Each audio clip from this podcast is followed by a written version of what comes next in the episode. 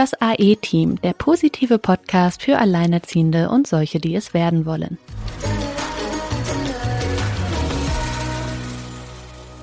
Hallo ihr Lieben, diesmal wird es bei uns etwas offizieller, mal so gesagt, weil wir haben heute die Nicola da. Die Nicola arbeitet beim, habe ich gerade gelernt, das heißt nicht VAMV, Verband Alleinerziehender Mütter und Väter, sondern FAMF. Ein neues Learning vor fünf Minuten bei mir. Ich werde versuchen, das äh, jetzt beizubehalten. Der Kontakt lief mal wieder über unser Kontakt Glücksbringerchen Sina. Sina, vielleicht magst du kurz erzählen, wie es dazu kam. Ja, hallo auch von mir, ihr Lieben. Ähm, ja, äh, ich habe tatsächlich dasselbe Learning gehabt. Ich habe auch immer mein Leben lang VAMV gesagt. FAMF, FAMF, FAMF, FAMF. Ich werde es mir jetzt auch merken für das Interview. Ja, der Kontakt zu Nicola ähm, kam über den FAMF Bayern. Nicola ist vom FAMF NRW und das lief irgendwie ganz witzig, weil ich vor einigen Monaten die Anfrage bekommen hatte vom FAMF äh, Bayern, ob sie eine Rezension zu meinem Ratgeber allein durch Schwangerschaft und erste Babyzeit ähm, schreiben können und da ein Belegexemplar bekommen können können. So, und dann hatte, hatte ich da natürlich eingewilligt und habe auch gesagt, Mensch, eigentlich wäre das mal cool, hier den FAMF bei uns irgendwie im Interview zu haben und äh, die ganze Arbeit des FAMF mal vorzustellen. Und hatte da dann ein Interview angefragt und über den FAMF Bayern kam dann der Kontakt zu Nicola nach NRW. Ja, Nicola, herzlich willkommen bei uns. Ja, vielen Dank. Stell dich doch gerne einfach mal vor und ich würde sagen, dann starten wir vielleicht auch, äh, wenn du dich vorgestellt hast, direkt vielleicht damit, was ist eigentlich der FAMF? Aber stell du dich erstmal vor. genau, ja. Mein Name ist, also hallo erstmal auch von mir. Mein Name ist ähm, Nicola Stroop. Ich bin hauptamtlicher Vorstand beim FAMF in NRW, also beim Landesverband NRW vom FAMF.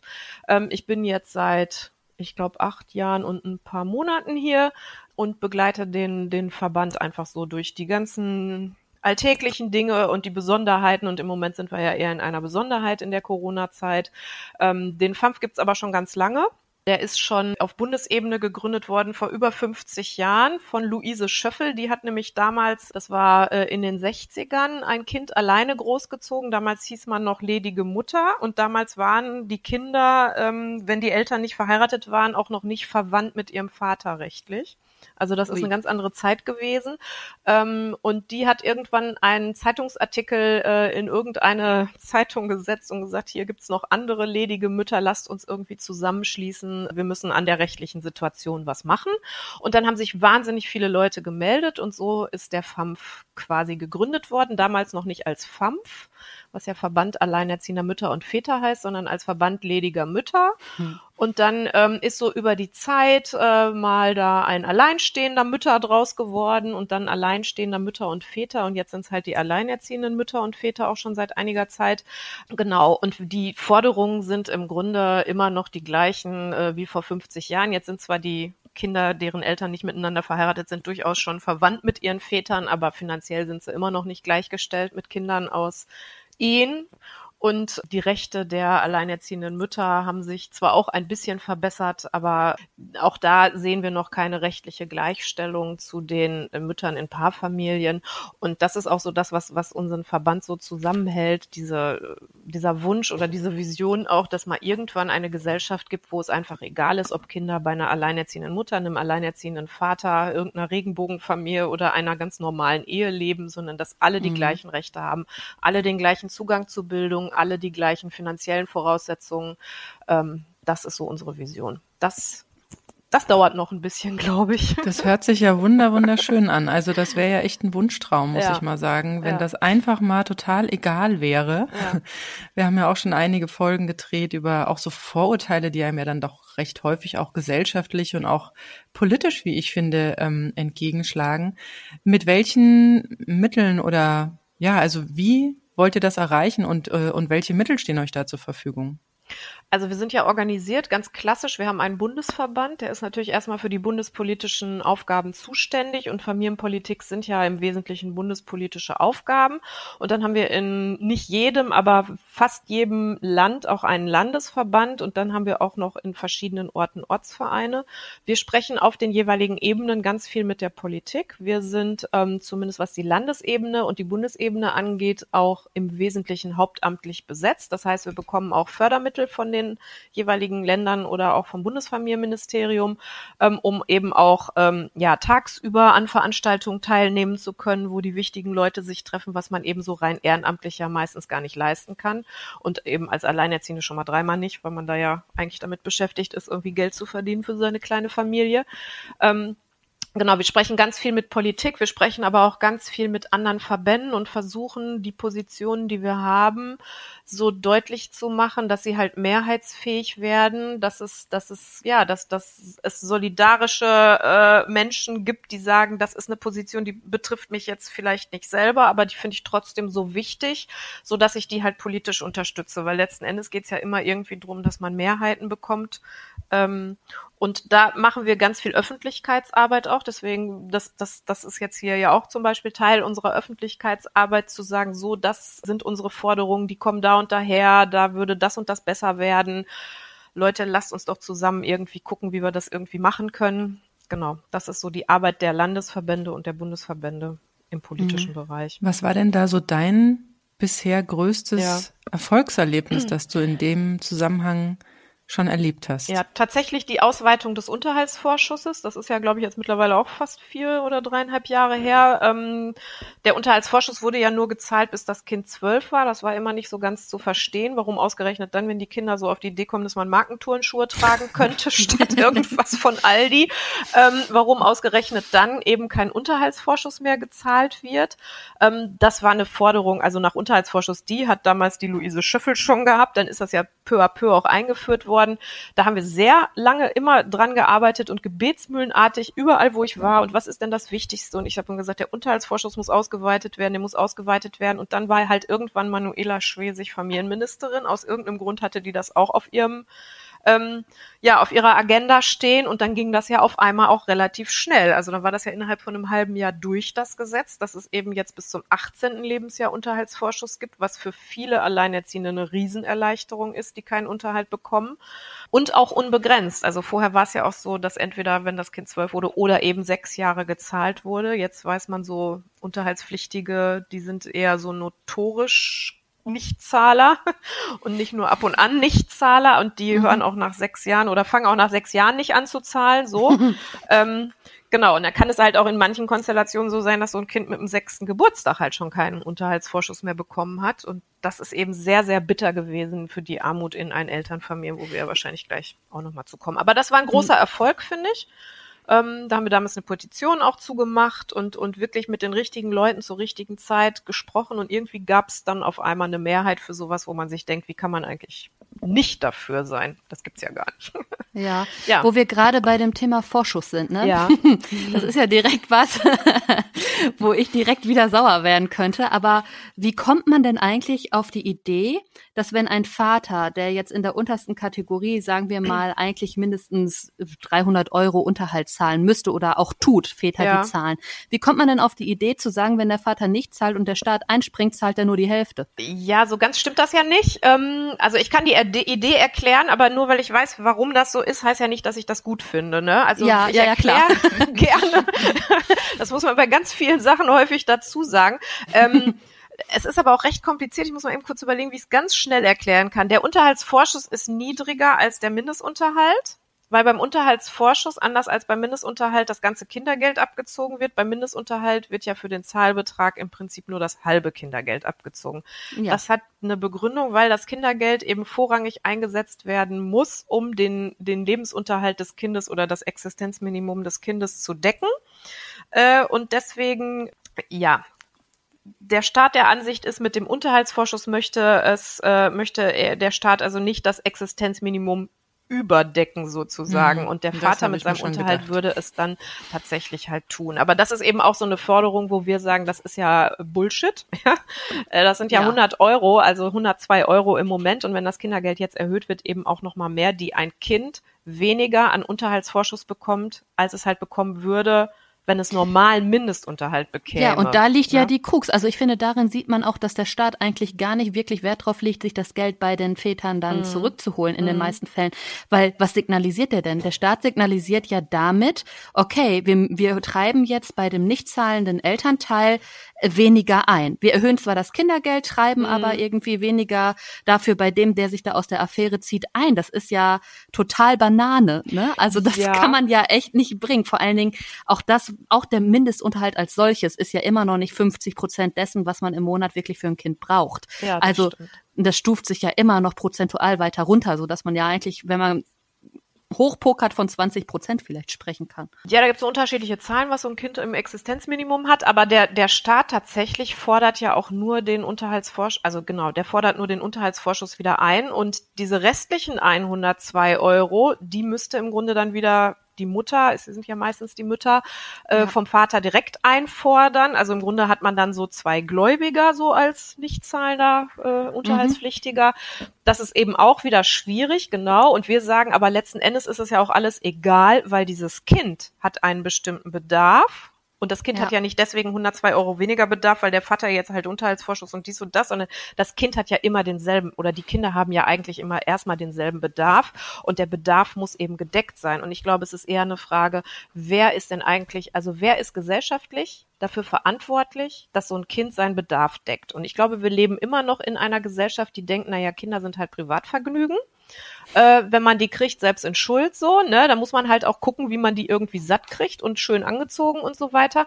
Und ähm, das ist in meinen Augen falsch, weil ich glaube, dass Kinder ja dadurch, dass sie später eben auch arbeiten und Rente finanzieren und so weiter, halt auch ein Teil dieses Generationenvertrages sind, der ja unsere Gesellschaft auch irgendwie aufrecht erhält, ähm, damit die ganzen armen Rentner nicht alle noch einen Zusatzjob machen müssen und so, sondern damit die ihre Rente auch bekommen, auskömmlich.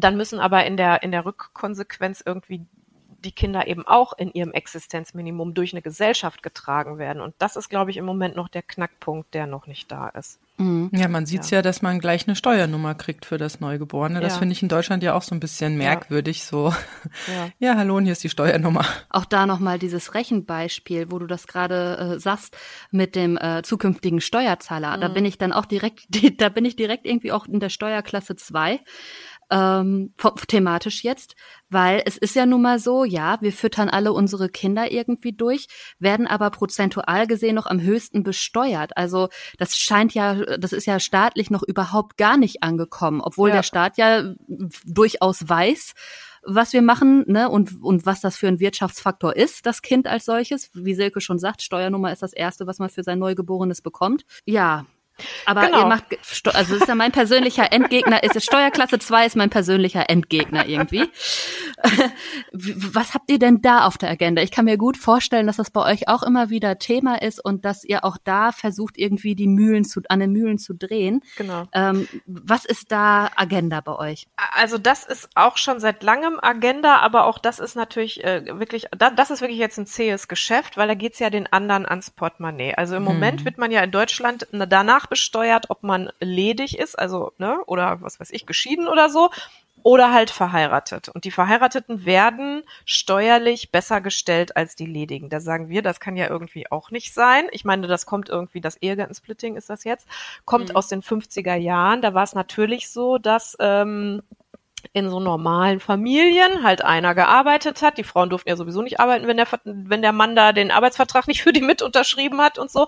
Ähm, die durften ja auch kein eigenes Konto haben. Also das kommt ja aus einer ganz anderen Zeit und wo, wo, wo im Grunde durch diese steuerliche Entlastung sowas wie eine ähm, Förderung der Familie ähm, stattfinden sollte. So, was ja auch in Ordnung ist. Da gab es ja auch noch kein Kindergeld und später gab es ganz wenig Kindergeld, nur aber es hat sich ja so alles ein bisschen verändert. Aber dieses Ehegattensplitting hat sich irgendwie gehalten wie Zement, ne? Mhm. Und ähm, ja, aber das, auch nur in Deutschland, ne? Also wenn ja, also das so gab es auch in anguckt. anderen Ländern. Andere Länder haben das auch mittlerweile wieder abgeschafft. Ja. Zum Beispiel Österreich, Österreich ist jetzt auch nicht gerade ja. so ein Land, was so sehr progressiv voranschreitet. Aber ähm, wir würden immer sagen, äh, das kann ja irgendwie nicht sein. Grundsätzlich, dass Menschen danach besteuert werden, ob sie verheiratet sind oder nicht. So das heißt, wir würden sagen, erstmal hat jeder Steuerklasse 1. Punkt. Und dann braucht man die auch nicht mehr 1 zu nennen, weil es ist ja dann die Steuerklasse für jeden sozusagen.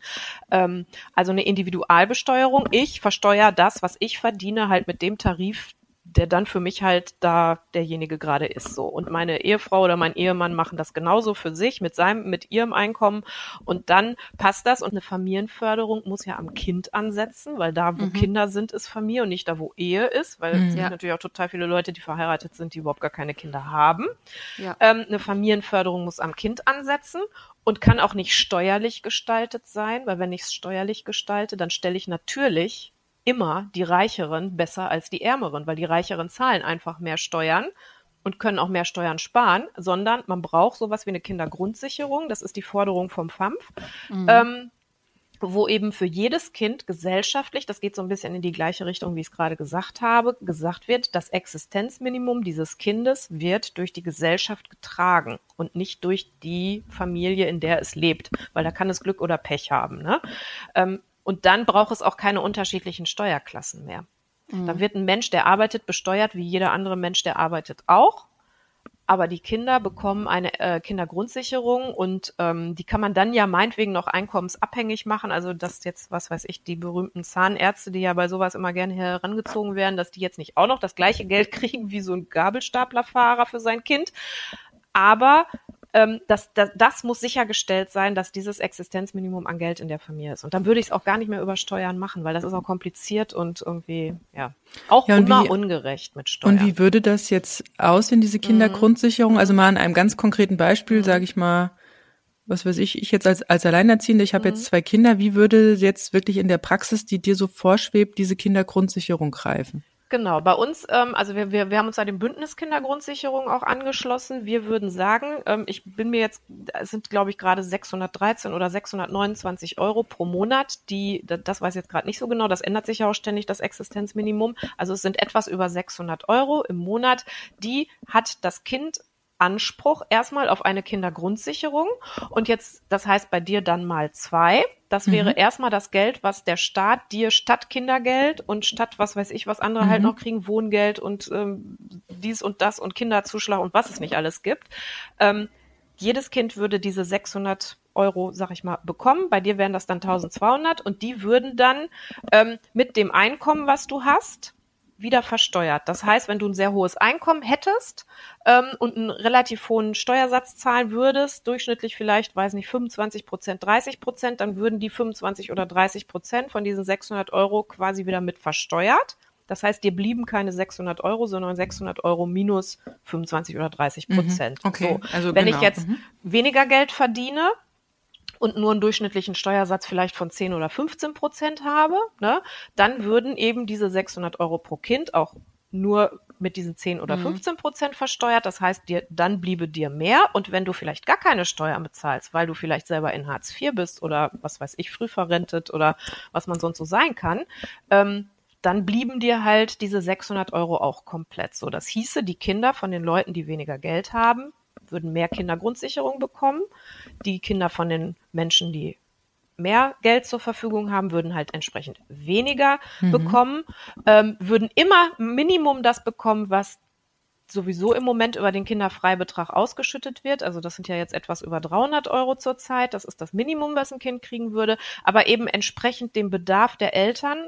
Und wenn der Bedarf größer ist, weil weniger Geld in der Familie ist, dann halt mehr Kindergrundsicherung und entsprechend auch weniger. Das wäre so unser Konzept. Das ist im Moment, ähm, also es wird viel diskutiert so in der Fachwelt, diese Kindergrundsicherung, weil mittlerweile merken irgendwie fast alle, dass das mit der Kinderarmut in diesem Land irgendwie weder besser wird noch so weitergehen kann. Ja. Ähm, und, und, und das, deswegen wird es eben jetzt auch stark diskutiert. Das ist ja ein recht linkes Modell, sag ich mal, ne? Weil man kriegt ja hm. Geld fürs Nichtstun. Das ist ja, da kriegen ja konservative ja Leute. Nicht. Das ist ja Kinder, nicht es ist ein Anspruch, doch, doch, es ist ein Anspruch des Kindes. Und das ist eben das, das, das ist das, was, was so Konservative da auch sehr, wo, wo die sich sehr schwer mit tun oder auch so neoliberal denkende Menschen. Dann ja? sollen die mal einen Tag äh, Kinder von ja, morgens bis abends hüten. Also da würden wir uns ganz stark wehren. Es ist nicht die Finanzierung der Eltern. Es ist nicht mhm. die Entlohnung der Care-Arbeit, ne? okay. sondern es ist ein Anspruch des Kindes, damit dieses Kind, genauso wie das Kind, was neben ihm in der Schule sitzt und das Kind, was neben ihm im Bus zur Schule sitzt, alle dieselben Startchancen haben. Und letzten mhm. Endes sind es finanzielle Startchancen. Also und von daher ist das, glaube ich, ein Modell, was sich noch ein bisschen wo sich Konservative noch sehr schwer hat man tun. denn hat man denn mal ausgerechnet, wie hoch äh, dadurch der steuerliche Schaden im Jahr für den Staat wäre, wenn man das umsetzt? Ja, da gibt Weil es so das ist ja die einzige Baustelle, die es Ja. da geben kann. Weil Ja. jeder klar denkende Mensch wird ja sagen, ja, so muss es gemacht werden. Der einzige Grund, weshalb es nicht gemacht wird oder noch nicht gemacht wird, ist ja, okay, dann verlieren wir aber viel zu viel Steuergelder. Anders kann es ja nicht sein. Ist, ist die Finanzierung, genau. Also das, das, das kann ich so in, also ja, es wurde gerechnet, ähm, ich habe jetzt die Zahlen nicht im Kopf, aber das ist natürlich ein teures Modell, das muss man ja sehen. Die Frage ist halt immer, wie wird es gegenfinanziert? So das Ehegattensplitting pro Jahr, da gibt es relativ alte Zahlen nur drüber, sind aber auch schon 20 Milliarden. Ne? Ja, Und dann das würden wir sagen, so im Kopf. das würde dann aber wegfallen und jetzt wird's interessant, damit greife ich aber Menschen auch ins Portemonnaie, ne? Anderen, die nämlich von diesem Ehegattensplitting profitieren. Und das sind ja offensichtlich nicht so wenige, weil sonst würden da ja nicht 20 Milliarden irgendwie zusammenkommen. Es sind vor Jahr. allem auch sehr viele bei den Politikern, Ja, die ja. teilweise verheiratet sind, aber keine ja, ähm, Kinder haben. ja, das stimmt. Ja, ne? Aber deswegen ist es- profitieren tun ja meistens dann auch nur die Männer in der Regel. Weil auch beim Ehegattensplitting hast du ja als Frau immer finanziell auch den Schlechteren gezogen, falls es mal zu einer Trennung kommt oder Ja. wenn zum Beispiel nicht innerhalb der, äh, der gem- partnerschaftlichen Gemeinschaft beschlossen wird, dass der Mann der Frau das Konto ausgleicht oder so. Also jetzt mal wirklich nur Mhm. aufs Individuum geguckt, ist ja das Ehegattensplitting auch für die Frau eigentlich eine Falle. Ja, deswegen ist es auch, ja, deswegen ist es aus Frauen- und gleichstellungspolitischer Sicht auch so, so, so schwierig. Und das ist, wird, es wird ja durchaus auch diskutiert, ob es überhaupt grundgesetzkonform ist, weil, äh, ja, genau, äh, es diesem Gleichheitsgrundsatz schon widerspricht, weil üblicherweise arbeiten die Frauen weniger als die Männer. Da gibt's ja zigtausend Gründe für. Und das, da, also keine individuellen Gründe, weil in dem Moment, wo ich so heirate und das Kind kriege, da, da, da, da, da da entscheiden sich einfach ganz, ganz viele für so ein sehr klassisches Rollenmodell. Ähm, Genau, und deswegen ist es so, dass es eigentlich durchweg eher die Frauen benachteiligt. Gibt natürlich auch ein paar Frauen, die, wo die Männer dann irgendwie zu Hause sind, aber im, im Wesentlichen sind es die Frauen, weswegen es durchaus diskutiert wird, äh, ob, ob das überhaupt grundgesetzkonform ist, so ein Ehegattensplitting. Ich, also ich finde so, also ich habe mich jetzt auch schon recht lange mit dieser, ähm, mit diesem Ehegattensplitting und Steuerklassen und so beschäftigt.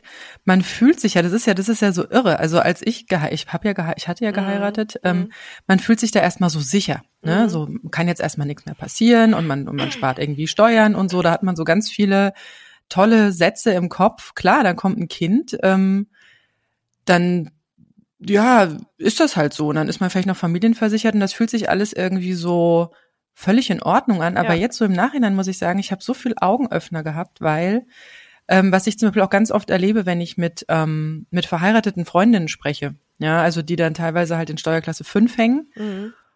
und das, was sich ja bei denen im Kopf wirklich auch verfestigt ist, meine Arbeit ist nichts wert Ja, weil da halt am Ende nicht viel rauskommt und die auch gar nicht verstehen, dass halt der Mann dann entsprechend besser steuerlich gestellt ist und dass dann aber da teilweise gar kein Ausgleich in der Familie stattfindet. Also dass die gar nicht verstehen, wo ihr Geld hingeht. Also die haben teilweise auch viel zu wenig Geld, um ja vielleicht sich noch eine private Altersvorsorge oder irgendwie, was weiß ich, ETFs, darüber reden Sina und ich ja auch mal ganz gerne Mhm. irgendwie, also irgendwas machen, weil weil das sich über so viele Jahre, wenn man auf seinen auf seinen Lohnzettel oder auf was auch immer man da kriegt, ja irgendwie drauf guckt und sich denkt, ah, so wenig bin ich wert. Und das ist auch wiederum was, was dann gerade Alleinerziehenden ganz oft auf die Füße fällt, wenn sie dann für ihre wirtschaftliche Situation alleine verantwortlich sind, dann erstmal so dieses uiuiui, ich kann das Geld nicht selbst erwirtschaften, ja, und ähm, brauche Hilfe, Hilfe, Hilfe und dann sich anfangen, da in irgendwelchen Anträgen und Behörden ähm, Verstrickungen da wiederzufinden, die ja auch extrem viel Zeit und auch Kraft rauben.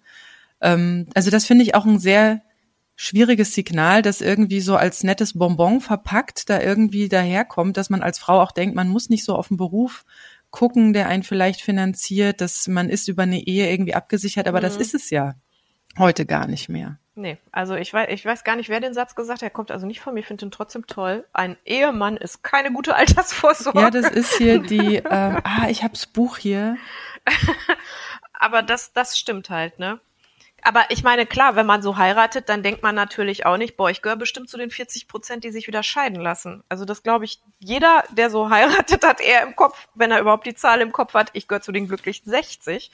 Und äh, das äh, wird dann so gemeinsam entschieden. Ähm, und am Ende badet's aber dann immer nur einer aus. Und zwar der, der da eben finanziell schlechter gestellt ist.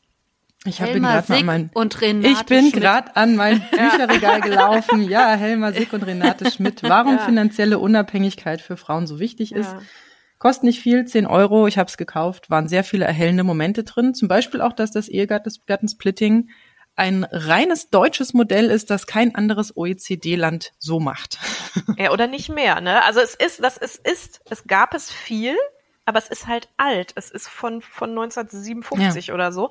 Und ähm, ja, die Deutschen sind, tun sich ja manchmal ein bisschen schwer mit so, so Änderungen. Der Deutsche Ja. mag ja, glaube ich, nicht so gerne so Änderungen irgendwie. Nee, Und, wir haben ähm, teilweise ja auch noch Gesetze aus der Besatzungszeit. Genau so, ne? Und und ähm, die halten sich dann so. Und es aber es profitieren eben viele davon. Das muss man das muss man ganz klar so sehen. Und die haben natürlich auch gar kein Interesse, das zu ändern. So und dann kriegt man eben so ein Gesetz auch nicht gut geändert, wenn einfach noch sehr viele davon auch profitieren. Und man braucht ja immer quasi ein mehr als die Hälfte, damit man eine Mehrheit hat, um Dinge auch ändern zu können. Aber ich glaube, da ist auch so ein steter Tropfen hüllt den Stein äh, eigentlich der einzige Weg und es immer wieder und immer wieder und immer wieder zu betonen und wie wichtig und wie wichtig und wie wichtig das ist. Und ja, ich, ich habe da die Hoffnung irgendwie aber auch noch nicht aufgegeben, weil weil es einfach auch unlogisch ist. Und ich glaube auch, dass so insgesamt äh, in so einem Fachkräftemangel, auf den wir da so zusteuern, auch nicht mehr wirklich auf die Arbeitskraft der Frauen so verzichtet werden kann. In Deutschland ähm, leistet man sich ja auch immer noch, dass, dass, dass die Frauenerwerbstätigkeit so ungefähr bei der Hälfte der Männererwerbstätigkeit rumdümpelt. Ähm, und das sind ja schon auch nochmal Reserven, die man auch volkswirtschaftlich eigentlich nochmal heben kann, weil die Menschen sind hier, die Menschen sind ausgebildet, ähm, die können nur nicht arbeiten, weil es keine vernünftige Kinderbetreuung gibt ähm, und weil es sich eben steuerlich, weil wenn man verheiratet ist, auch wirklich nicht lohnt. Also wenn wir haben ja auch Mitarbeiterinnen hier, äh, wenn wir da manchmal Gespräche führen, wollen es nicht mal fünf Stunden hochgehen oder so, dann denken die, boah, bleibt da netto bei mir über, ne? Nee, mache ich nicht. So, aber liegt dran, weil sie Steuerklasse 5 haben und weil dann, wenn sie hochgehen würden und mehr verdienen würden, da eben nichts von überbleibt, so, ne? Warum soll man Ja, sich oder auch, Stress ähm, antun? Oder auch, dass diese U3-Betreuungen ja wirklich noch exorbitant teuer sind. Habe ich auch gerade einen Fall hier bei mir im Haus, äh, die zahlt 700, 800 Euro im Monat. Also da ist ja praktisch das, was du bei Steuerklasse 5 verdienst, dann eigentlich direkt auch wieder weg. Ne? Also Genau, das stimmt, das kommt dazu. Also wir haben ja erstmal eine U3, U, U3, U3-Betreuungsquote, äh, was weiß ich, von einem Drittel oder so, ne? Und das heißt letzten Endes drei Kinder unter drei, davon geht eins in eine Kita oder zur Tagesmutter und zwei eben nicht. Und dann kann man sich ja vorstellen, was wohl die Mütter von diesen beiden Kindern machen, die keine Betreuung haben. Die sitzen schön mit dem zu Hause so und dann sind die irgendwann drei oder wenn sie mehrere Kinder haben, vier, fünf, sechs Jahre aus dem Beruf. Also in Deutschland zählt man nach vier Jahren außerhalb seines Berufes schon als nicht mehr ausgebildet. Ne? Also wir haben ähm, eine U3-Betreuung, die ja also ausbaufähig ist, sage ich mal. Genau, und dann kommt das dazu, was du sagst, wenn die dann halt auch noch teuer ist. Das liegt aber dann daran, wie viel der Mann verdient. Also wenn man wenig verdient, ist sie natürlich nicht so teuer. Ähm, das kommt aber ganz drauf an. Also bei uns gibt's da keine Einkommenszugehörigkeit, sondern es gibt Festpreise. Okay, echt? Bei uns nicht. also in NRW ähm, ist es tatsächlich so, dass es halt äh, gestaffelt vom Einkommen ist. Ne? Nee, bei uns noch nie. Also Hessen ist, Okay. äh, also zumindest hier bei uns in der Stadt ist es Festpreis. Ja, auch schön, dass das Ländersache ist. Ja, aber genau, und dann ist aber eigentlich sogar kommunale Sache. Also wir haben mal versucht, und NRW ist ja auch groß, also mal die Satzung der einzelnen Städte miteinander zu vergleichen. Da kann man auch irgendwie eine wissenschaftliche Hilfskraft für anstellen. Ne? Also das, das ist sehr unterschiedlich. Ähm, aber das, das stimmt, ähm, wenn es dann auch noch so teuer ist, dass man es im Grunde mit seinem Steuerklasse 5 Zusatzeinkommen, was man so erwirtschaften könnte, irgendwie finanzieren muss, dann wird das auch noch gegengerechnet. Das sind lauter Milchmädchenrechnungen, die in diesen Familien so gemacht werden. Kommt unterm Strich raus, bleibt mal besser zu Hause. Ja. So, gut. Und dann bleibt sie halt zu Hause und alles ist gut. Und dann hat sie auch Zeit, einen Kuchen zu backen für diverse Kita-Feste oder Schulfeste oder ist ja Kuckuck, was alles so. Und irgendwann sagt der Mann dann oder auch sie so, jetzt, ähm, ich liebe dich nicht mehr. So, wer, wer hat dann den Salat, ne? ja, also der Mann, der seine Karriere vorangetrieben hat oder die Frau, die irgendwie schön zu Hause geblieben ist, weil sie es nicht gerechnet hat. Also finanziell hat auf jeden Fall sie den Salat. Und das ist eben auch der Punkt bei vielen Alleinerziehenden, die erleben einen Bruch finanziell. Also das, das, das kann man ja in Armutsrisiken ablesen, wenn das Armutsrisiko einer Paarfamilie so bei etwa 10 Prozent liegt und das Armutsrisiko einer Alleinerziehenden bei über 40, dann heißt das, in dem Moment, wo ich mich trenne, da haben ganz viele Leute plötzlich einen totalen finanziellen Bruch. So. Damit müssen die erstmal klarkommen. Also neben der Trennung und daneben, dass es den Kindern vielleicht auch nicht so gut geht und ihr selber nicht gut geht und was weiß ich, was da alles zu klären ist. Aber auch plötzlich, dass man nicht mehr weiß, wie man den Kühlschrank voll machen soll. Und das hören wir halt immer wieder, dass es auch wirklich zu richtig existenziellen Nöten kommt. Mhm. Ähm, ja, genau. Ja, da spielen aber auch noch andere Sachen mit. Also natürlich, klar, ähm, wenn nicht mehr zwei Gehälter da sind oder sage ich mal das große Gehalt weg ist, ja. Dann natürlich, dass Frauen auch oft ihre berufliche Geschichte schleifen lassen, wenn Kinder mhm. da sind und ja. sich wirklich auf dieses heile Weltbild ja einlassen. Also ich habe das hier in der Nachbarschaft hoch ausgebildete Rechtsanwältin, allerdings nicht in Deutschland, sondern äh, in England ähm, ist dann der Liebe wegen hierher, haben jetzt irgendwie vier Kinder, ne, zack, zack, zack, alle nacheinander, ist jetzt ewig aus dem Beruf draußen, hat sogar noch ein, was weiß ich, Zertifikat und alles, dass sie das, den Beruf sogar hier machen könnte. Aber dass äh, sie, also ihr sind die, also sie lässt sich voll auf dieses heile Weltbild ein, vertraut da drauf und äh, ja, ist jetzt irgendwie für ein paar Stunden in der Schule als Englischlehrerin angestellt, mhm. ja, wo mhm. ich dann auch denke, was das für einen immensen Druck alleine auf diese Liebe ausübt, ja, die dieses Paar, also ich sag mal so, wenn er in zehn Jahren keinen Bock mehr hat oder sie keinen Bock mehr hat, ihn trifft's, wie du gerade sagst, nicht so, nicht mhm. so schlimm. Ja. Mhm. Zweitens, was ja auch schwierig ist für Frauen, ist ja oft das Thema Finanzen, sprich sich plötzlich mit den eigenen Finanzen auseinandersetzen. Ja, da, da, also da ist ja auch viel finanzielles Wissen bei den Frauen gar nicht vorhanden. Also das merke ich zum Beispiel, wenn ich mit Freundinnen spreche, die mich dann immer mal so ganz traurig wieder so, na, wie geht's dir? Mhm. Bist du immer noch mhm. alleinerziehend? Hast du kein, ach, die, ach, die neue Liebe kommt bestimmt, wo ich nur dastehe und sag, hier, ich bin so froh, dass ich aus diesem Abhängigkeitsverhältnis raus bin, weil ähm, mich kann jetzt erstmal finanziell erstmal nichts mehr erschüttern, aber ich habe halt auch ganz viel gelernt in der Zwischenzeit, wie man mit Geld umgeht, ähm, ja, wie man seine Finanzen in eine gute Übersicht bekommt, was man alles nicht braucht, ja, und ähm, und die sind aber immer noch auf dieses Paar-Ding verhaftet. Das heißt, wenn diese Liebe oder diese Ehe bricht, haben sie ein Riesenproblem. Und je älter sie sind, hm, umso schwieriger wird es. Ja. Und ähm, jetzt habe ich noch einen Punkt, jetzt lass mich kurz überlegen, jetzt sind wir gerade weg. Ah. Ja, plus Frauen ähm, fordern auch nicht so viel ein. Ja, genau, das ist ja auch noch so ein Punkt, dass dann aber auch Frauen, wenn es dann wirklich zu so einem Bruch kommt, ja, und dann soll man ja auch die Finanzen aufdecken und so weiter und so fort, dann sollen da irgendwelche Vermögensausgleiche gemacht werden, dass sie dann ganz oft einfach diesen Streit gar nicht aushalten wollen, sehr auf dieses Harmoniebild ähm, verhaftet sind, gar nicht so für ihre eigenen Werte einstehen können, da frage ich mich auch, woher soll die eigene Wertschätzung kommen, wenn man zum Beispiel anhand eines Steuerklassen 5 Lohnzettels überhaupt keinen Wert signalisiert bekommt. Ja. Also ich finde, da spielt sehr, sehr viel mit. Deswegen kann ich mir gut vorstellen, dass wirklich unglaublich viele Alleinerziehende, vor allem Frauen, Männer haben ja meistens so ihre Verhaftung im Beruf, arbeiten auch viel Vollzeit weiter, organisieren das mit den Kindern dann meistens etwas anders. Ähm, aber da, da greift viel, viel, viel hinein, was wirklich Frauen dann in der Trennung echte Schwierigkeiten macht. Ja, wobei ich immer so ein bisschen, was ich so raushöre bei dir, ist so ein bisschen, die sind das so ein bisschen selbst in Schuld, weil die könnten sich ja mehr kümmern und mehr nee, sich so interessieren. Nee, aber ich, ich glaube, wir um sehen, die Person, ja. sondern einfach wirklich auch ums gesellschaftlich-politische und wie und ja, wie ich, Frauen ich, überhaupt wertschätzen in der Gesellschaft. Das stimmt, aber ich, ich sag's mal so, die Leute fangen ja nicht an, aufzuhören zu arbeiten, wenn sie heiraten. Die fangen, also die hören auf zu arbeiten, wenn das erste Kind kommt. So, mhm. warum? Weil irgendwer muss bei diesem Kind zu Hause bleiben. So, wer bleibt zu Hause? Das ist doch völlig logisch. Da bin ich doch ein kleiner Mikrokosmos, ne?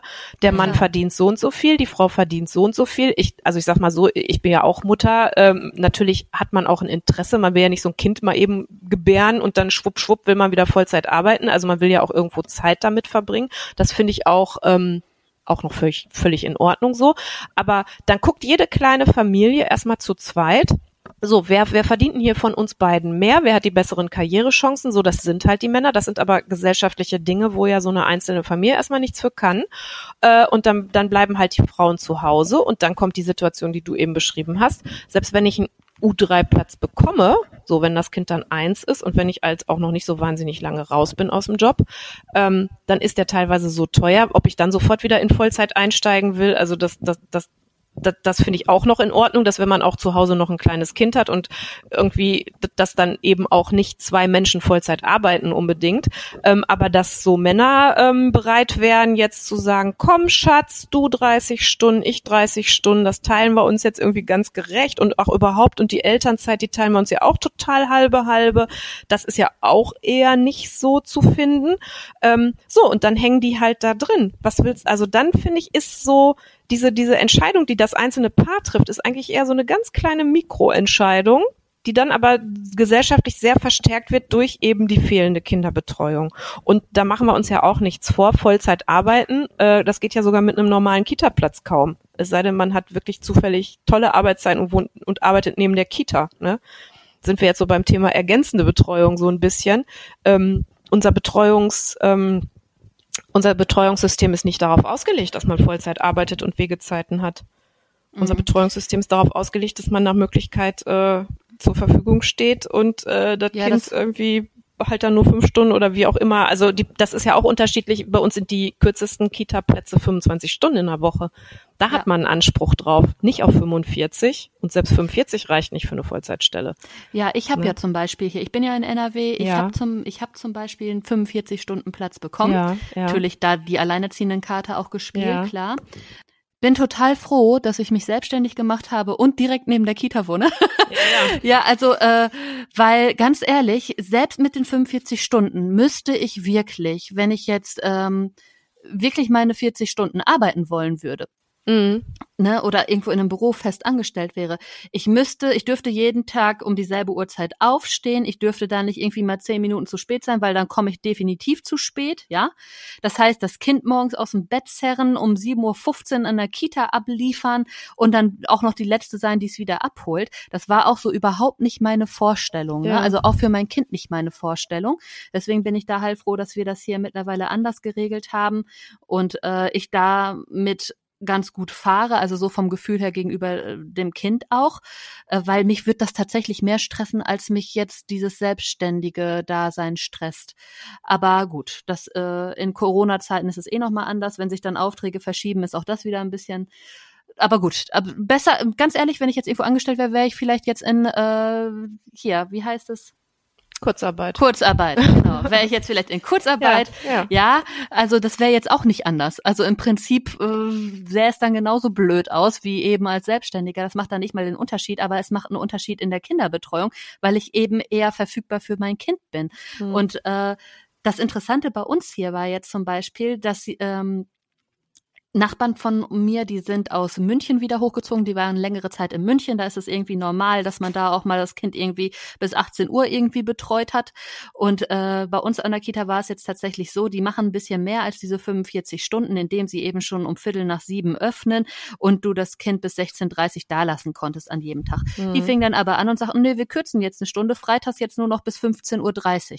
Wo natürlich auch einige auf die Barrikaden gegangen sind und gesagt haben, das, ist, das entwickelt sich ja in die falsche Richtung. Vor allem, wenn die erstmal Stunden runterschrauben, so schnell werden die nicht wieder hochgeschraubt. Eigentlich müsste es sich in die andere Richtung entwickeln. Ne? Mhm. Und was mhm. ja gar nicht abgedeckt sind, sind halt solche Sachen wie Schichtdienste. Und das mhm. ist ja, mhm. glaube ich, beim FAMF auch Thema, Kinderbetreuung genau. in Randzeiten. Ähm, wie das geregelt werden müsste. Klar, ich finde es jetzt auch nicht unbedingt richtig, wenn sich jetzt das Kind zum Beispiel nach dem Schichtdienst der Eltern vom Biorhythmus richten müsste mhm. und zu jeder Tages- und Nachtzeit da irgendwie äh, ja eine Betreuung da sein muss. Da sehe ich auch eher den Arbeitgeber irgendwo in der Pflicht, dass man sagt, okay, da wo Schichtdienst ist, aber eben eine Alleinerziehende oder ein alleinerziehender Vater sind, dass man da irgendwie ähm, das so regelt, dass da irgendwie fixere, festere Arbeitszeiten irgendwie äh, in Gang kommen. Aber es ist ja so ein feines Zusammenspiel verschiedener Dinge. Was genau möchtet ihr denn da bei der Kinderbetreuung äh, gerade in den Randzeiten erreichen? Was ist da, äh, was wäre da die optimale Betreuungszeit? Wie sollte ja. das aussehen? Also wir haben ein Projekt zur ergänzenden Kinderbetreuung hier in Essen. Das haben wir jetzt schon seit vier oder fünf Jahren. Das heißt Sonne, Mond und Sterne. Und wir haben das so geregelt, anders als eine 24-Stunden-Kita, wo man eben das Kind länger hinbringen kann oder was weiß ich auch über Nacht und so. Ähm, bei uns kommen sogenannte Kinderfeen in den Haushalt der Mutter oder in den Haushalt der Eltern. Ähm, wenn die morgens los muss. Also wir haben meinetwegen jemand, der ist äh, Krankenschwester, der muss um 6 Uhr anfangen auf Station, dann muss die um 5.15 Uhr aus dem Haus, dann kommt um 5.15 Uhr eine Kinderfee, setzt sich da in die Küche, trinkt ein bisschen Kaffee, liest eine Zeitung und wartet, bis das Kind aufwacht. Und dann macht die das Kind fertig, bringt das in die reguläre Betreuung, also in die Kita oder in die Schule.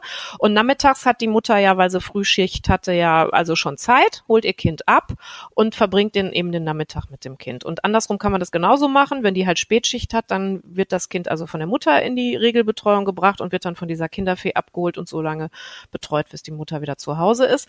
Ähm, weil es für die Kinder einfach sehr viel verträglicher ist und für ähm, das ganze Wohlbefinden der Familie auch sehr viel verträglicher ist, wenn die Kinder in ihrem Takt so bleiben können ja. und nicht dem Takt der Mutter oder dieser, dieser, dieses Schichtplans nachfolgen müssen, weil man hat mhm. ja auch nicht häufig so Schichtpläne, die sehr, also dann gibt's ja zwei Tage früh, zwei Tage spät, was weiß ja. ich. Also da muss das Kind ja ständig irgendwie neu aufstehen, tausend andere Zeiten. Funktioniert ja nicht. Genau, das ist ein Modellprojekt, das machen wir hier. Wir versuchen das auch NRW-weit ja anderen Kommunen vorzustellen. Wir ähm, haben natürlich überall immer das Finanzierungsproblem. Die Kitas sind ja sowieso nicht so besonders äh, üppig finanziert, sag ich mal. Ähm, und dann kommen natürlich so zusätzliche äh, Aufgaben im Moment auch äh, in, in sehr klammen Kommunenkassen auch nicht gut an.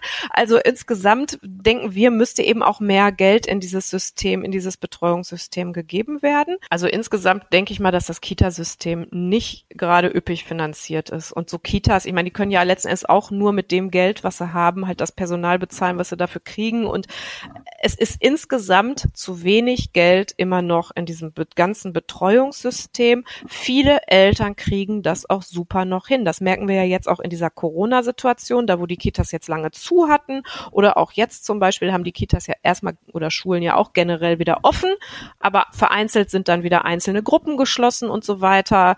Ähm, und der Aufschrei der Elternschaft bleibt ja dann doch irgendwo aus, weil die meisten Eltern kriegen es hin. Ne? Und, und weil ja, oder da, haben keine Kraft mehr zum Schreien. Ja, genau, oder haben alternativ keine Kraft mehr zum Schreien, aber ich glaube, für die, für die allermeisten ist es auch nicht so ein riesen, also Problem weil wenn die Frauen sowieso irgendwie zu Hause sind, meine Schwester zum Beispiel, ne, die Grundschule, da war jetzt wieder also irgendwie eine Gruppe geschlossen. Ja, da ist, die arbeiten aber alle nicht. So, meine Schwester ist ja die Einzige, die arbeitet und mein Schwager arbeitet auch und die arbeiten auch beide Vollzeit und für die ist das ein Riesenproblem. Aber die anderen, ja, dann gut, dann ist halt heute keine Schule, ne, meine Güte. Dann bleiben sie halt zu Hause, die Kinder. So, das heißt, solange wir immer noch so eine große Gruppe haben von Eltern, die Beruf und äh, Familie halt irgendwie dadurch vereinbaren können, dass einer mehr oder weniger nicht arbeitet, ist das auch noch nicht so ein Riesenbedarf. Und dieser Bedarf, der muss halt immer wieder neu deutlich gemacht werden, weil ich glaube schon, dass da einzelne Gruppen innerhalb der Elternschaft sind, die da einfach auch einen viel, viel größeren Bedarf haben. Und ja, aber was heißt Bedarf? Also was ich in der Zeit festgestellt habe, ist auch, dass aber auch da, wo, wo eine Ehe funktioniert, wo es eben zwei Eltern sind, die da mit den Kindern zusammenleben, die Frauen definitiv zurückgesteckt haben. Also ja. einfach mal gerade via Katapult zurück in die 50er Jahre. Äh, nur um das zu regeln, so dass es nach außen hin so aussieht, ja, ja, wir haben das alles unter Kontrolle, aber das kann ja nicht die Lösung sein, dass dann die Frau direkt bei dem kleinsten Corona-Windchen Stückchen umknickt und auf einmal ähm, ja wieder so runtergradet, dass sie nämlich ja, ja. eben dann privat auch an ihren ihrer Arbeitssituation wieder gedreht haben, kommen dann klar, dann ist der Aufschrei vielleicht nicht da, aber es ist ja trotzdem ein Dilemma. Genau, aber es wird ins Private verlagert, ne? Richtig. Die gesamte Infrastruktur war weg. So, dann wurde die mhm. teilweise wieder geöffnet. Es wurde rein ins Private verlagert. Es war das Privatproblem jedes einzelnen Elternteils, wie es diese Betreuung irgendwie sicherstellen konnte. Es gab keinen finanziellen Ausgleich dafür. Es gab kein Corona-Elterngeld, ja es, es wurde einfach, also in dieser Familienpolitik, die ja so immer aus Zeit, Geld und Infrastruktur besteht, wurde einfach eine Säule von dreien komplett weggenommen. Nimm mal bei so einem dreibeinigen Hocker ein, ein Bein weg, dann fällt der Hocker um. Ne? Und ähm, es, das ist das, was wir halt sehr kritisieren, weil manche können es privat stemmen und andere eben nicht. Und, und das ist aber nicht die Aufgabe im Privaten, sondern das ist eine gesellschaftliche Aufgabe dafür zu sorgen. Also Vereinbarkeit von Familie und Beruf ist eine gesellschaftliche Aufgabe in unseren Augen. Muss die ja. Gesellschaft irgendwie regeln, dass Eltern das hinkriegen können. Und ähm, das hört eben aber auch nicht um 16 oder 16.30 Uhr oder 17 Uhr auf, weil nicht jeder von uns hat einen Büroarbeitsplatz. Mhm. Und das, das wird häufig so vergessen, weil die Leute, die sich über sowas Gedanken machen, die haben alle einen Büroarbeitsplatz und können sich manchmal gar nicht vorstellen, äh, zu welchen Arbeitszeiten so, ich sag mal, normale Menschen auch arbeiten. Ja? Und das, das sind ja zum Beispiel, ich, ich riech mich immer so auf über diesen Begriff atypische Arbeitszeiten. Weil ich denke, so frag mal bitte eine Krankenschwester, was die wohl denkt, was atypische Arbeitszeiten sind. Also mit Sicherheit nicht alles außerhalb von neun bis 17 Uhr. Das ist, das ist ein falscher Blick darauf. Das sind ganz viele Menschen, die in diesen Bereichen arbeiten, in der Dienstleistungsbranche, in der Pflege, äh, was weiß ich, Handwerker, alle möglichen. Da sind wir noch nicht bei Schichtarbeitern am Band nur, ähm, die Betreuung auch zu anderen Arbeitszeiten brauchen. Mhm. Und da haben wir irgendwie sind wir noch, keine Ahnung, da sind wir noch meilenweit von entfernt.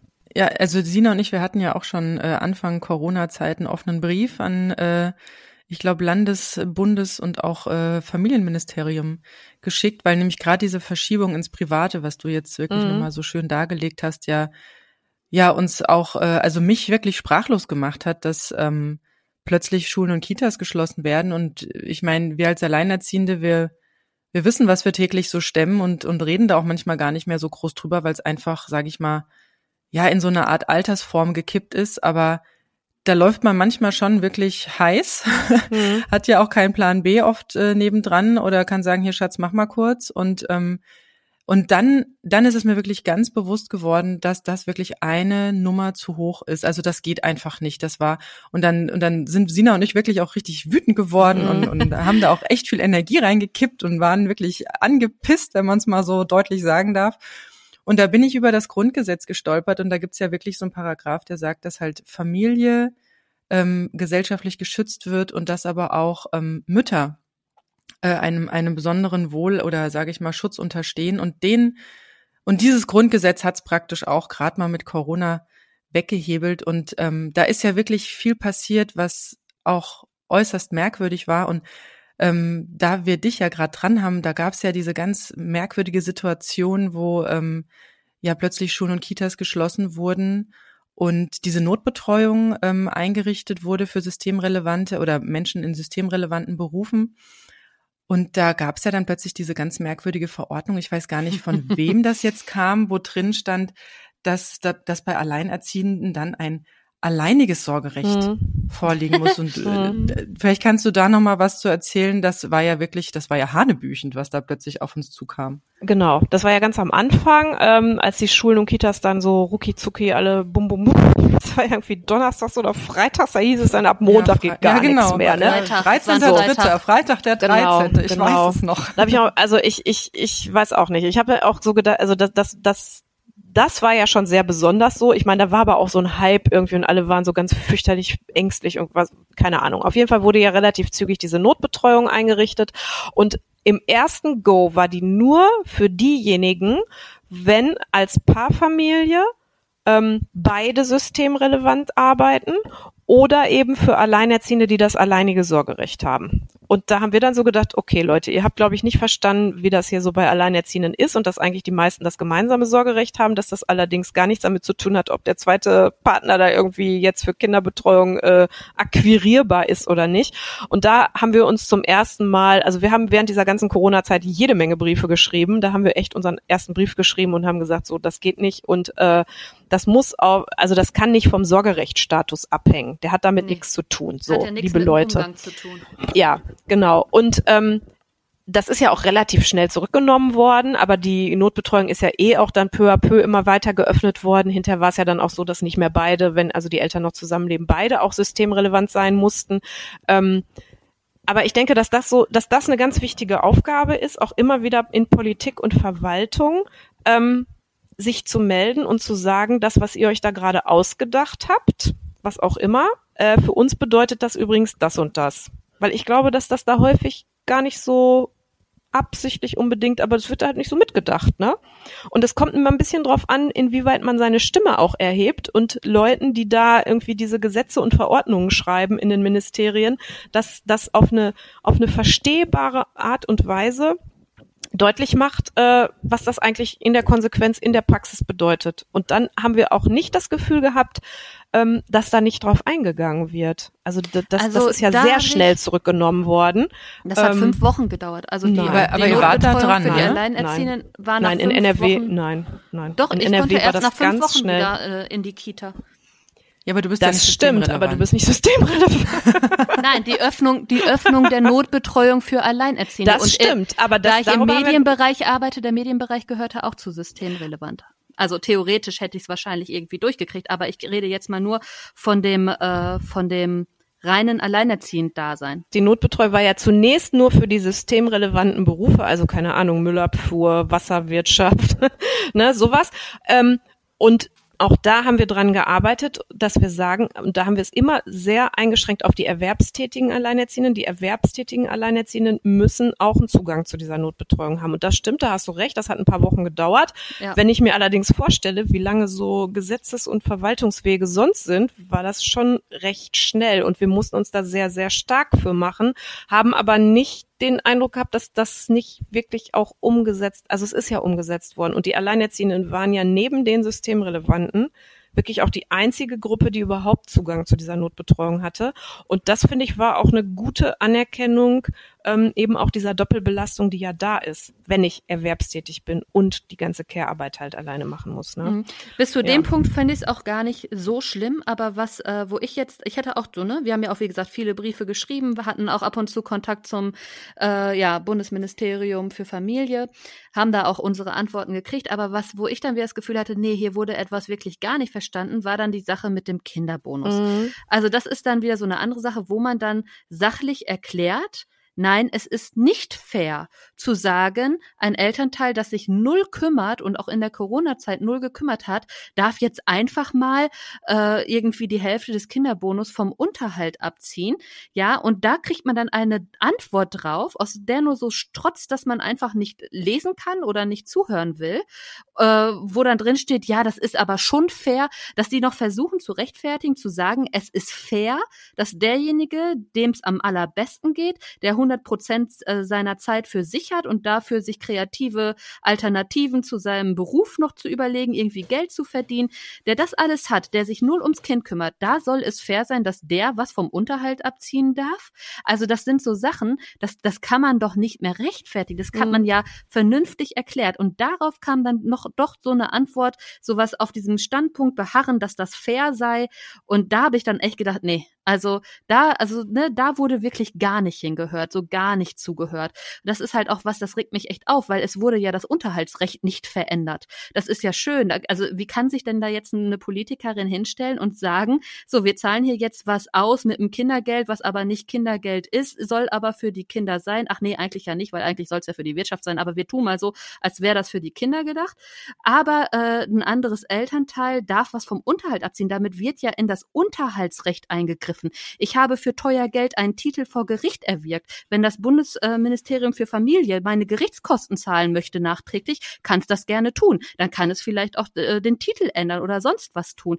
Aber es wurde ja nicht explizit ins Unterhaltsrecht eingegriffen. Das, eigentlich braucht man da einen Präzedenzfall für, weil das kann nicht sein, dass das durchgeht. Also wenn ich einen Titel erwirke auf rechtlicher Ebene, darf das nicht passieren, sowas. Genau, da war der FAMF sehr kritisch. Wir, wir haben auch immer, wir hatten ja mal so ein Bild dann auch äh, über die sozialen Medien gespielt, wo wir dann Kinderbonus durchgestrichen hatten und dann Elternbonus oben drüber geschrieben haben. Letzten Endes ist es ein Elternbonus.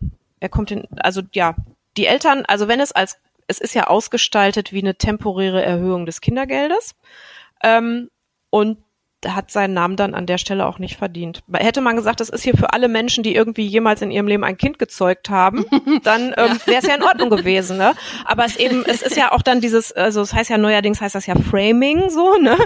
Oh ja. ähm, das, das, das Framing ist an der Stelle wirklich falsch. So. Und natürlich machen die das nicht, um irgendwelche Eltern irgendwie einen netten Gefallen zu tun, sondern ja, es war irgendwie, ne, es war in der Diskussion, die Grünen hatten das, glaube ich, eingebracht, dass irgendwie jeder irgendwelche Einkaufsgutscheine kriegen soll oder sowas. Also irgendwie war es dafür da, um die Wirtschaft anzukurbeln. Und irgendwie war es, äh, äh, war, war dann ja auch in der Diskussion, sollen jetzt die Autos nochmal billiger werden, weil alle Menschen in der Corona-Krise brauchen jetzt dringend erstmal ein neues Auto. Und das haben sie ja nicht gemacht. Und dann kam es eben in dem Zuge und äh, letzten Im Homeoffice. Ja, ja, also es, es ist ähm, es ist sicherlich äh, ein Teil, es ist ja auch ein Teil des Konjunkturpaketes. Ähm, um die Wirtschaft anzukurbeln. Das kann man ja machen. Es dann Kinderbonus zu nennen, das finde ich dann irgendwie da, da muss irgendwie jemand auf eine sehr schlaue Idee gekommen sein in irgendeinem Ministerium und haben sie alle geschrien, ja, das ist ein tolles Wort, das machen wir. Ähm, dass das, äh, genau, die Verrechnung mit dem Unterhalt hätte in meinen Augen überhaupt nicht sein müssen.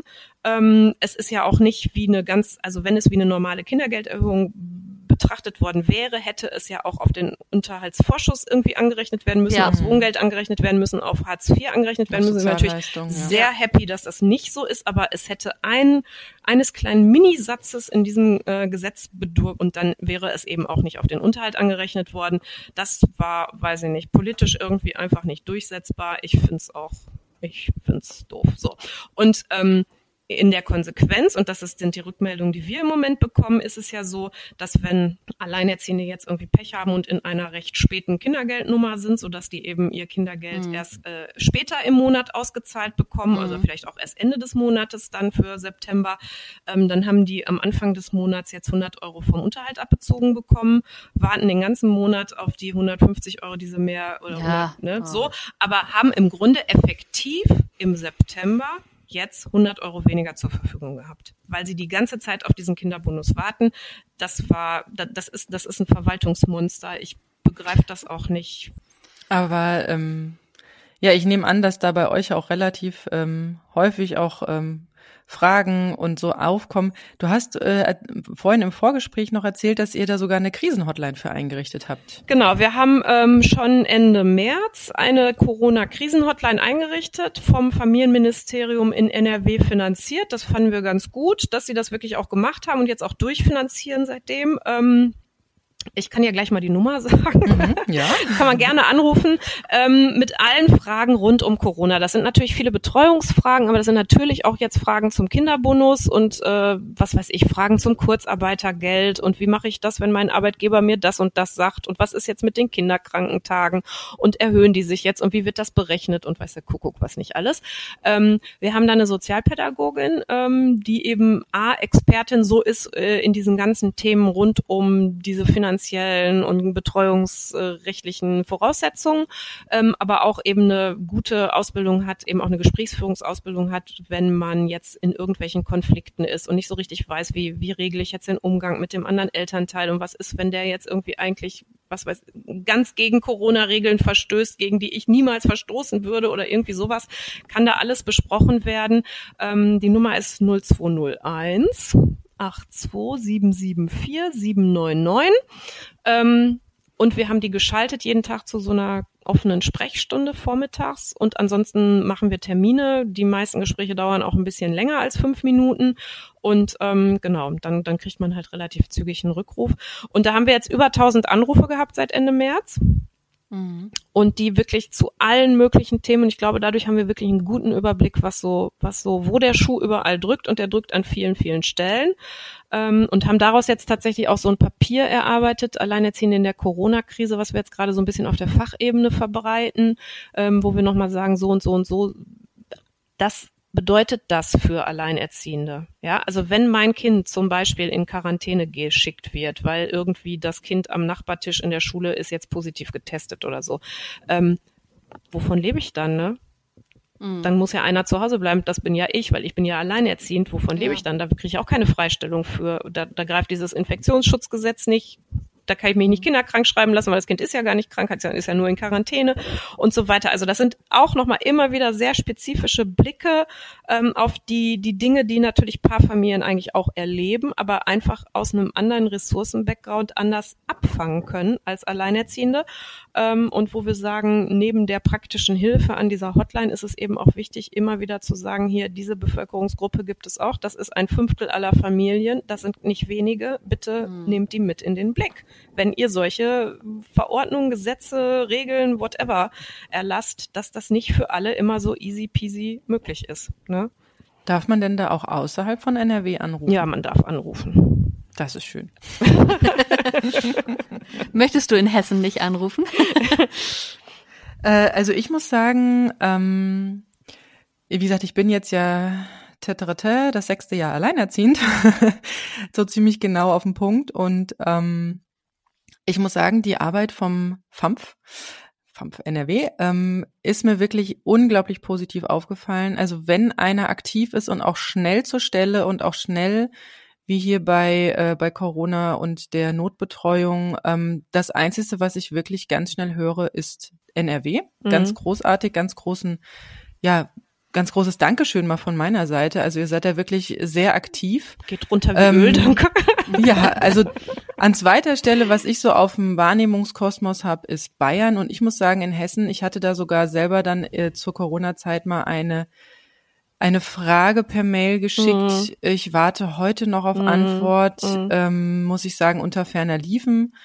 Deswegen ähm, frage ich mich manchmal so, wenn ich hier in Hessen oder in einem anderen Bundesland bin, das jetzt nicht so einen aktiven Verband hat, ähm, ob man denn auch sozusagen sich bei einem anderen Verband äh, melden mhm. darf. Na klar, also ich denke schon, dass man sich melden darf. Wir müssen, ich muss da die Kollegin echt ein bisschen in Schutz nehmen. Hessen war bis vor, ich glaube, zwei Jahren rein ehrenamtlich organisiert. Also das mhm. heißt, das sind dann Alleinerziehende, die das ja. noch neben ihrer Berufstätigkeit und krass, ihrer ja. Care-Arbeit halt ehrenamtlich machen. Da können wir in NRW natürlich sagen, haha, wir sind viel schneller. Ja, witzig. Wir sitzen ja hier auch und äh, kommen morgens zur Arbeit und bearbeiten das dann halt. Ähm, das heißt, das, das ist natürlich auch nicht so unbedingt vergleichbar. Auch die einzelnen Landesverbände, die schon sehr unterschiedlich finanziert sind, ähm, ohne eine auskömmliche Finanzierung kann man natürlich ähm, jetzt Schnelligkeit und äh, auch, auch ein bisschen Power ähm, eigentlich nicht herstellen. Also rein ehrenamtlich, das wisst ihr selber, ne, wann soll man das denn jetzt noch machen? Ähm, mhm. Das ist nicht ganz fair, da so einen Vergleich zu machen und so ein Benchmarking, wer ist der schnellste und so. Aber natürlich, ähm, wir sind da untereinander auch gut vernetzt und äh, klar, man kann sich auch woanders melden, auch mit Fragen und so weiter. Ja. Mhm. ja, muss man wissen, ne, dass das ja, nämlich nicht genau. überall einheitlich äh, Ja, und man, ist, man hat auch manchmal falsche Vorstellungen, wie viele Menschen da so sitzen und arbeiten dann auch. Ne? Also mhm. wir sind, glaube ich, schon ein relativ gut ausgestatteter Landesverband, aber wir sitzen hier mit drei Teilzeitleuten. Und ich habe die also quasi immer noch in anderen Projekten auch mitfinanziert. Ähm, auch da reist du natürlich jetzt nicht, äh, weiß ich nicht, also da, wir, wir machen, was wir können so. Ne? Mhm. Ähm, und ich glaube, das setzen wir auch ganz gut ein. Und wir haben auch eine gute Online-Präsenz und so und sind, glaube ich, auch wirklich schnell. Aber wir können jetzt auch nicht die Welt von rechts auf links drehen, so mit drei Teilzeitmenschen. Das, das ist ja völlig mhm. klar. Ne? Und insofern ist ähm, das ist eigentlich auch so ein bisschen schade, dass, dass so eine so eine Familienform, die eigentlich schon also einen deutlich stärkeren Beratungsbedarf hat, sag ich mal, als eine Paarfamilie, ähm, da an der Stelle auch nicht so auf eine Finanzierung trifft, die, die das dann möglich macht, dass man so viel anbieten kann, wie die jeweiligen auch brauchen würden mhm. weil es einfach viele sind, sind 1,6 Millionen Alleinerziehende in NRW, äh, in, in Deutschland. Ähm, und äh, ja, da, es mhm. gibt ja sowas wie Anlaufstellen eigentlich nicht, ne? Wo man nee, nicht gebündelt, ganzen, ne? Genau, man muss sich genau. alles einzeln erarbeiten. Genau, man muss sich alles einzeln raussuchen und man kann zu einer Sozialberatung gehen, da kriegt man so eine Auskunft und dann muss man zu einer XY-Beratung gehen, da kriegt man die nächste. Aber dass es, dass es sowas gibt wie zentrale Anlaufstellen mit zentral kommunizierten Nummern oder wie auch immer irgendwie Zugängen, ähm, das, das gibt es ja gar nicht als. Eines Tages. Silke Nikola, ja. eines Tages. Ich sage nur Stiftung. Ich sage nur Stiftung. Eines Tages. Ihr werdet Wobei alle dabei hat, sein. Da hat mein Steuerberater schon gemeint, es muss gemeinnützig sein, wo ich meine, ja. naja gut, äh, wenn man dann aber eine so große Bevölkerungsschicht abdeckt, dann haben wir vielleicht auch bald die Gemeinnützigkeit ja. hergestellt. Ja, genau. ja, ja. ja, vielleicht abschließend äh, war jetzt ein sehr langes, sehr schönes, interessantes Gespräch mit vielen interessanten Einblicken. Danke, Nicola, dafür schon mal. Ähm, vielleicht abschließend nochmal, was äh, sind jetzt so Dinge, die aktuellen Dinge, wo ihr gerade dran seid? Ähm, ja, was, was bei euch jetzt so, wie muss man sich das vorstellen? Was passiert bei euch jetzt so als nächstes? Hm. Ja, das äh, weiß man leider äh, irgendwie in dieser Zeit immer so gar nicht so richtig. ich habe, glaube ich, seit einem halben Jahr aufgehört, Pläne zu machen, weil ich komme hier morgens rein und dann ploppt mir irgendwas auf den Schreib. Also wir sind im Moment sehr im Tagesgeschäft als mhm. Geschäftsstelle. Sehr viel ähm, ja, ich sage das auch gar nicht so negativ unbedingt. Also wir reagieren sehr viel auf Dinge, die passieren. Ähm, als nächstes Großes für uns ist auf jeden Fall, dass wir sagen, diese Corona-Hotline, also meine, da haben ja nicht tausend Leute ohne Grund angerufen, mhm. ähm, möchten wir als Struktur eigentlich aus dieser Corona-Zeit auch in die Nach-Corona-Zeit rüberholen. Also wir werden mhm. sehr dran arbeiten jetzt, dass wir sowas wie eine Anlaufstelle landesweit bekommen hier. Ja, cool. Ähm, um das eben weitermachen zu können, weil das ganz, ganz wichtig ist, glaube ich, A für die Leute, aber B auch für uns so in unserer Arbeit, weil wir einfach einen super Einblick kriegen, in so viele Dinge und äh, ich glaube, den hatten wir vorher auch schon, aber der ist jetzt noch viel, viel stärker. Also wir, wir sind sehr, sehr, sehr nah dran dadurch und können dann natürlich auch auf eine ganz andere Art und Weise daraus wieder äh, politische Arbeit machen, viele, viele Briefe schreiben und immer wieder darauf hinweisen. Und ähm, da, da rennen wir auch ein bisschen offene Türen ein. Also das, das habe ich so zumindest das Gefühl. Also das heißt, diese Anlaufstelle würden wir sehr gerne äh, mhm. weiter fortführen und auch dieses Thema ergänzende Betreuung wird auch weiter uns begleiten. Wir haben dafür eine Transferstelle, also um dieses Projekt, was wir in Essen machen, auch in anderen Kommunen irgendwie anzudocken.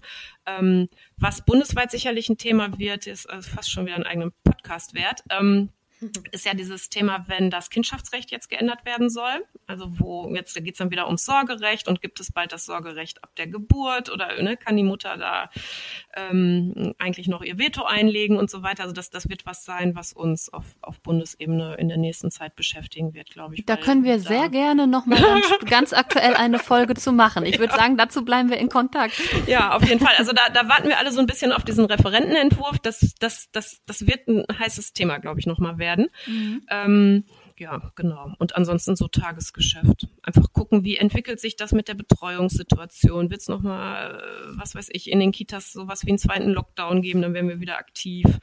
Ähm, da sind wir so ein bisschen, ja, in der, die in Mails der sind schon, Haltung, Die Mails ne? sind schon im Entwurf. ja. Ja, bedanke mich auch sehr herzlich bei dir, Nicola, für ja, dieses wirklich Dank. Sehr erfrischende und auch sehr informative ähm, Gespräch. Und ich denke auch, wir bleiben einfach in Verbindung. Ja, ja ich glaube auch, wir sind da einmal richtig in die Tiefe heute gegangen mit allem, was wir sonst so in anderen Folgen schon mal so angerissen haben oder einzeln besprochen haben. Jetzt nochmal so ein vertieften Einblick. Ich glaube, für diese Folge braucht man tatsächlich auch so ein kleines bisschen Vorwissen durch die anderen Folgen, mhm. weil wir relativ schnell sehr tief in die einzelnen Bereiche mhm. reingerauscht sind. Mhm. Ähm, fand ich aber gut, total interessant, auch für uns äh, super spannend. Ähm, wenn jetzt hier aus der Community noch Fragen sind ja. oder so, wir verlinken alles äh, unter dem Podcast. Ihr findet uns äh, auf Social Media unter das AE-Team oder auch auf unserer eigenen Website, das aeteam.de.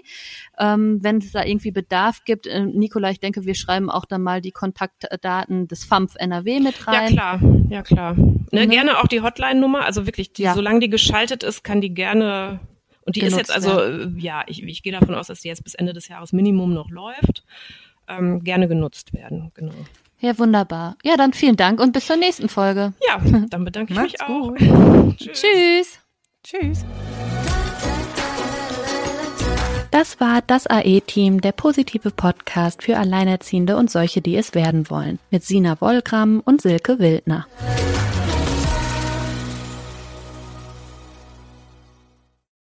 Wenn es Nacht wird, kommen zwei tiefe Stimmen in deinen Podcast-Player, um dich mit ihren Geschichten ins Bett zu bringen. Rote Bar ist dein Einschlaf-Podcast zum Einkuscheln und Wegschlummern. Ich hatte mal eine Freundin, wenn wir zusammen im Urlaub waren, dann ging sie im Pool und dann guckte sie mich an. Oh, ich habe schon gemacht. Ah. Dann ins Meer. Oh, ich habe schon gemacht. Und die machte immer direkt überall ins Wasser rein. Was war sie für eine Rasse? Ein Collie oder? Eine Blondine. Hör ihn zweimal, dreimal, zehnmal und schlaf immer wieder dabei ein. Tim und Matze brummen dich zur Late Night in den Schlaf. Was hältst du so von dickeren Bettdecken? Ich bin sowieso ein kleines Heizkraftwerk im Bett. Ist wirklich so. Ich entwickle wahnsinnige Hitze nachts. Ich schwitze ja. auch oftmals sehr viel. Ja, wenn jemand an mir klebt, das Ach, Wenn man so leiden. zu zweit, kannst du nicht haben? Ja, zu zweit schon, aber bitte, bitte ein bisschen Abstand halten. Also so einschlafen ist okay, aber dann bitte irgendwann lösen und in seinen Bereich rüberrollen. Ich schlafe besser, wenn ich zu zweit schlafe. Ich glaube, es ist Gewohnheit. Das kann sein. Ich glaube, wenn man sich ein halbes Jahr hinter seinen Chef legen würde, dann würde man den von heute auf morgen vermissen. Das ist so ein bisschen wie das Stockholm-Syndrom. Kennst du das? Wenn der Entführer ja, von einem lässt, dann vermisst man den. Schöne Träume mit Rote Bar Podcast. dem entspanntesten Podcast in Deutschland.